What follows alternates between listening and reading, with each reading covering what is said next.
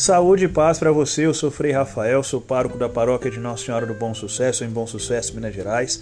Para mim é uma alegria e uma satisfação me conectar com o seu coração neste dia, nesta quarta.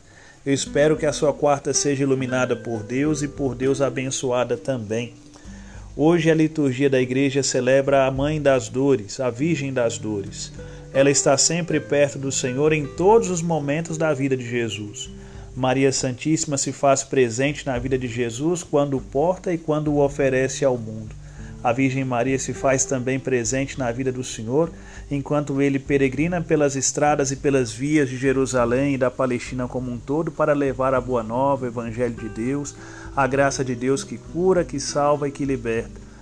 Por fim, a Virgem Maria está também presente na vida de Jesus quando ele enfrenta a via dolorosa, quando ele enfrenta a paixão e se submete à morte na cruz por amor a nós, para nos libertar do pecado e da morte. A Virgem Maria está perto da cruz.